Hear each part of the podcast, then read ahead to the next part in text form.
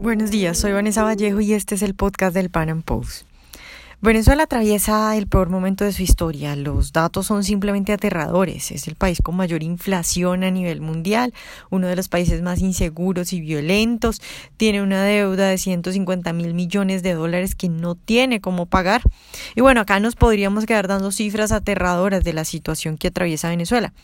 Pero la pregunta que muchos se hacen y, lo que muchos quieren conocer es cómo vive un venezolano de a pie en esta situación, cómo sobreviven con una inflación de casi 3.000%, eh, cómo se come con una escasez que llega al 90%. Pues bueno, en el podcast de hoy vamos a hablar al respecto, vamos a contarles cómo vive un venezolano de a pie, vamos a mostrar los horrores del socialismo, también para que usted tenga que contarle a esos que aún defienden estas ideologías criminales. Nuestra invitada de hoy es Cindy Larrota, ella es periodista venezolana, residente en Colombia, es egresada de la Universidad Católica Andrés Bello en Caracas y productora del programa La Hora de la Verdad de RCN Radio.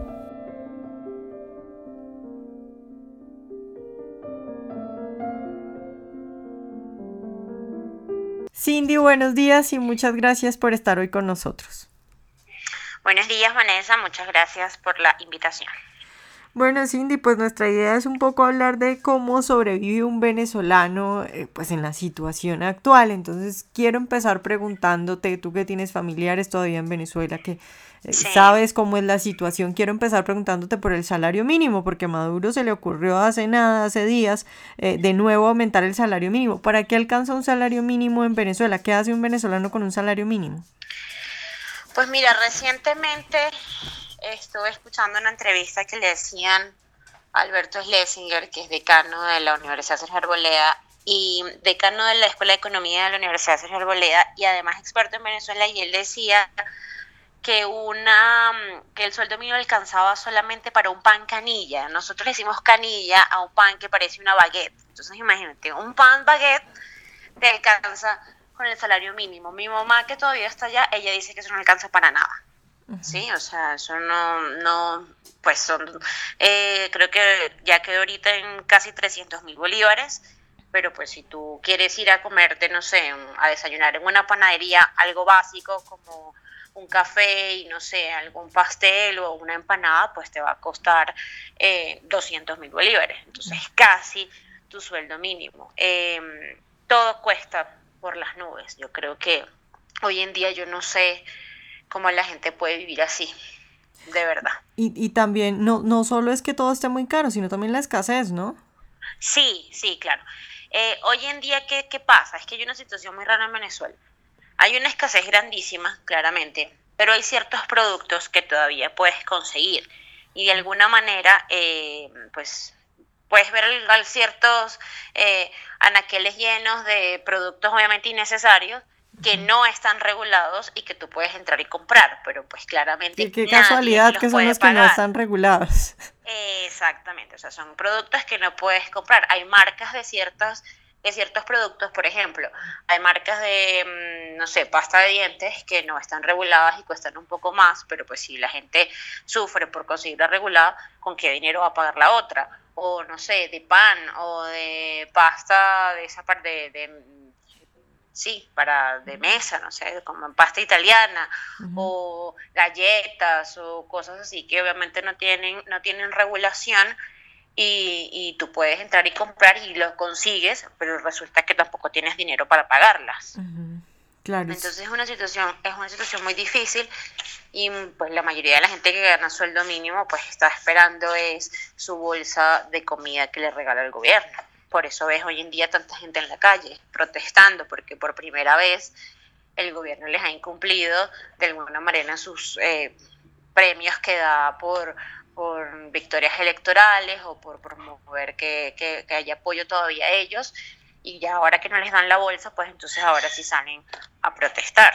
Ajá, Cindy, tú estás hablando de las bolsas de los CLAPS, pero también hay los CLAPS. también hay otro sistema que es, o sea, para uno ir a comprar en, en un supermercado estos, estos alimentos y, pues bienes que están regulados, hay un sistema con la cédula, ¿verdad? Sí, así es. Este debido al desabastecimiento, digamos, y según el gobierno es para evitar lo que se llaman los bachaqueros, que yo creo que ya es un término también un poco conocido acá, que son estas personas que compran regulado y revenden a precios del triple, el doble y el triple de lo que les costaron.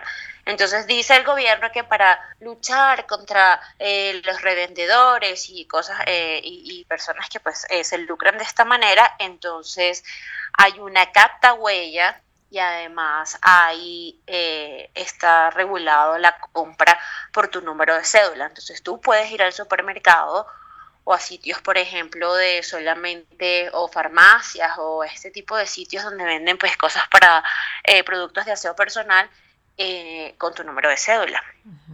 Entonces puede suceder que el día que a ti te toca llegó, no sé, eh, harina pan o llegó champú, eh, pero puede ser que al día siguiente que le toque a otra persona ya no haya.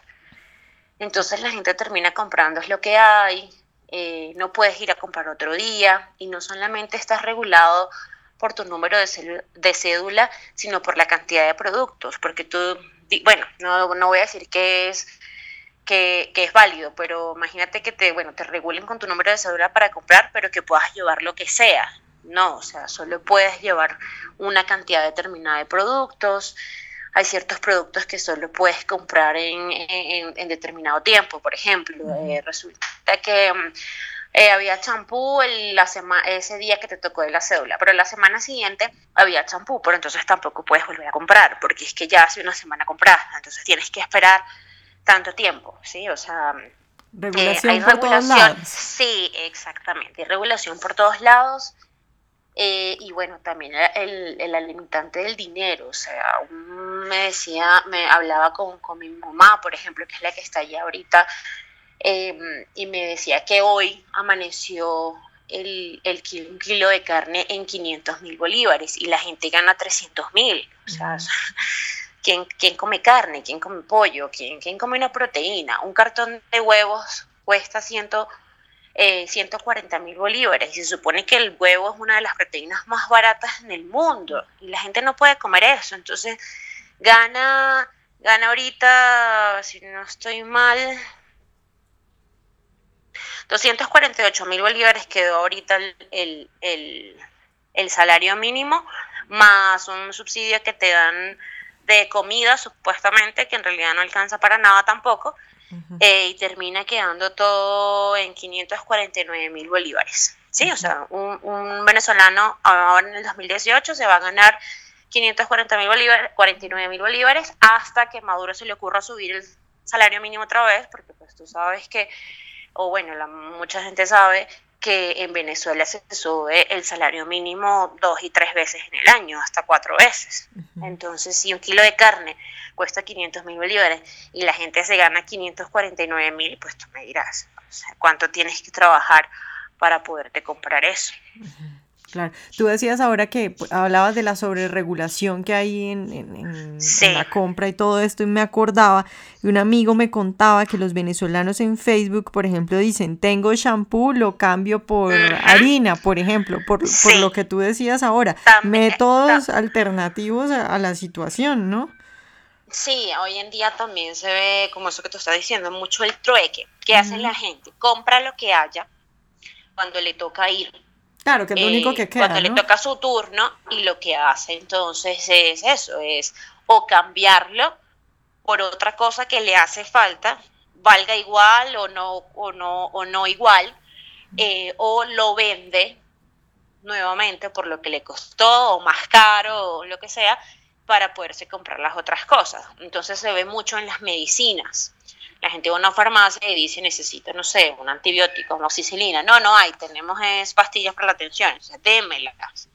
La gente compra eso y luego eh, si ve a alguien que la necesita, pues se la revende o se la cambia por esa que él realmente está necesitando. Entonces se ve mucho eso, se ve con los pañales para niños, Em, se ve con la leche de fórmula, no sé cómo le llaman ustedes acá, pero sí, para los recién nacidos, que la gente compra pues la talla que no es para su hijo, no es la, fórmula que necesita, pero pues luego trata de, intercambiarla, de intercambiarla con otras personas.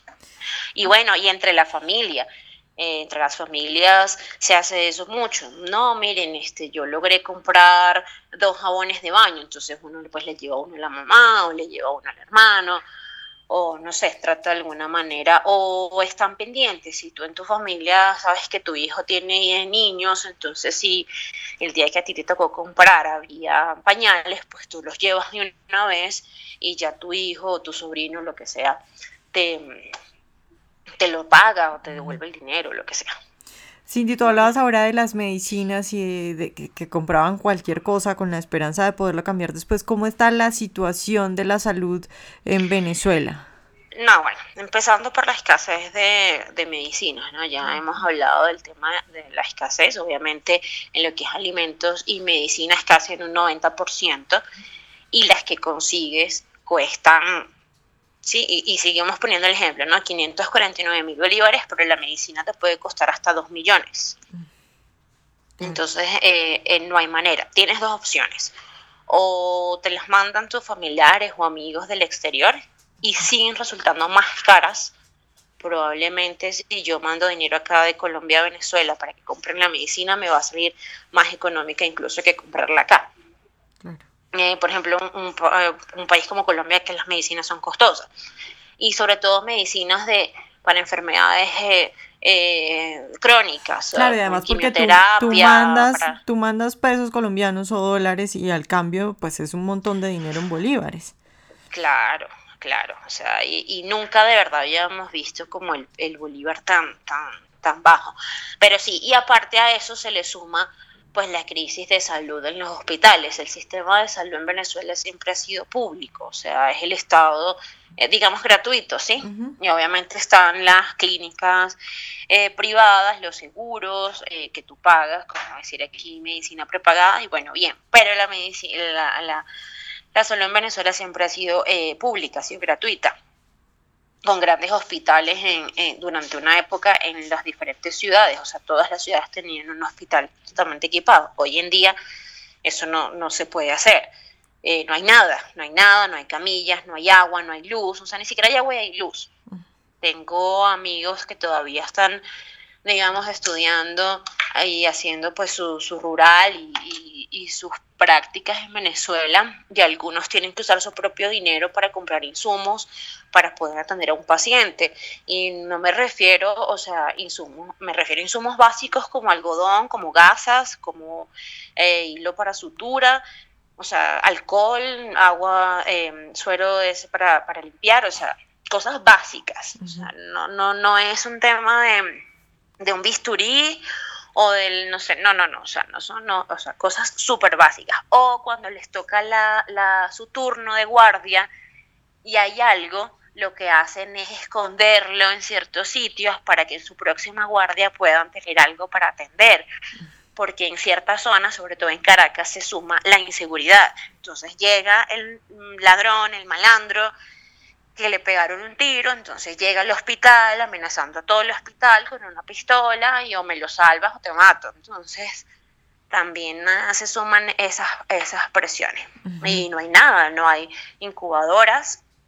Y lo que te digo, se suma que no hay luz, que no hay agua, eh, o llega en ciertas, en ciertas zonas, eh, entre ciertas horas, perdón, el tema de la salubridad o sea, si cuesta un montón de dinero comprar productos de limpieza, em, imagínate qué difícil será sanear el hospital. Entonces no, no hay como preocupación por nada, sobre todo en las zonas más, más digamos, más retiradas de alguna manera de, los cascos urbanos. Eh, hay una cosa que se llama los centros de diagnóstico integral, si no me acuerdo, pues, si, mal no recuerdo, eh, que son estos centros que atienden los cubanos. Antes eran unos centros chiquiticos que se llamaban barrio adentro, ya había en todos los barrios, y había un médico de cabecera, bueno. Pero los más adelante hicieron otros como hospitales aparte del que ya tenías, en vez de acomodar el grande que tiene todas las salas y todas las cosas, no, se pusieron a construir otro para traer a esos cubanos y entonces es medicina cubana y ahí te entregan tu medicina y todo. Entonces el hospital central, no sé, de, de, la, de la ciudad vuelto nada, no hay nada, y ahí, bueno, medio consigues cosas. Entonces, ese es el que pasan por la televisión estatal, ese es el que muestran, ese es el que ves en todas las redes sociales, y entonces empiezan a decir que es mentira cuando tú denuncias o, la gente denuncia que el resto de los hospitales o de la red hospitalaria del país está vuelta nada. Cindy, otro, otro punto es el, pues yo he hablado con diferentes venezolanos y me causa curiosidad que los que han vuelto a visitar o los que pues eh, tienen contacto con gente que todavía está allá, dicen que algo que les asombra mucho es el transporte. ¿Qué, qué está pasando con el transporte en Venezuela? Pues bueno, he escuchado cosas, yo hace mucho tiempo que, que pues sí, no, no, no voy, pues mucho tiempo, un, par de años. Em, primero, Em, cada vez que suben obviamente el sueldo, sube el transporte. Entonces, yo creo que hasta más bien se ha hecho inaccesible a la gente. O sea, usar, o sea, tú lo único que puedes usar por menos en Caracas es el metro, porque está subsidiado por el Estado. Y con todo eso le han subido el transporte. Pero el transporte público normal, que aparte no es un sistema como el que ustedes, no sé, tienen acá el Transmilenio o el SITP, que son buses eh, que pertenecen a, un sistema y tienen unas rutas, no, es una buseta normal que también aquí eh, se puede ver todavía. Y son buses viejos. Y muchos de esos buses están parados. Están parados porque no hay repuestos, porque un caucho te cuesta 4 millones de bolívares, ¿sí? Porque no, no, no se consiguen los, los, repuestos, porque la gasolina también ha aumentado, porque las calles están vueltas nada y caen en un hueco y hasta ahí llegó el bus, entonces muchos también están parados y pasa con las ambulancias también en los hospitales, no hay, mucha gente también tiene su carro guardado en casa eh, porque no, no consiguen los repuestos para, y si lo consigues cuestan un, montón de dinero, ¿sí? Entonces, eso también está pasado. La flota, digamos, automotriz de Venezuela también ha bajado. Los buses em, para viajar entre los estados, ¿sí? Para viajar de una ciudad a otra. Los pasajes están muy costosos, pero tú escuchas que a cada rato se quedan varados en una carretera.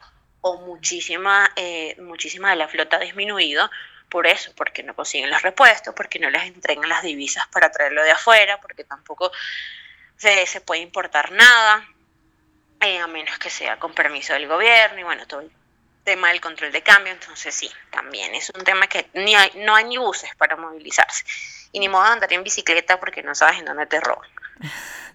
Bueno, Cindy, ya para terminar, quisiera preguntarte, los venezolanos que siguen allá en, en Venezuela, que no han podido salir o que por alguna razón se quedan, ¿Tú crees que hay esperanza? ¿Hay esperanza de que, de que Venezuela cambie? ¿O simplemente ya es como, bueno, no tengo nada que hacer, me toca quedarme y soportar? Mira, yo creo que uno siempre alberga una esperanza. Yo creo que cuando yo me vine, por ejemplo, de, Venezuela aquí a Colombia eh, y Chávez todavía estaba vivo, yo pensaba, siempre pensaba que iba a volver y que, y que las cosas iban a mejorar. Y hoy en día uno dice que ya no hay forma de, caer más hondo y que estamos a punto de que esto se termine, ¿sí? Pero a ciencia cierta, o sea, que yo te diga de verdad, o sea, creo que esto sí ya se va a terminar, no lo sé, no lo sé porque cada día eh, estamos peor.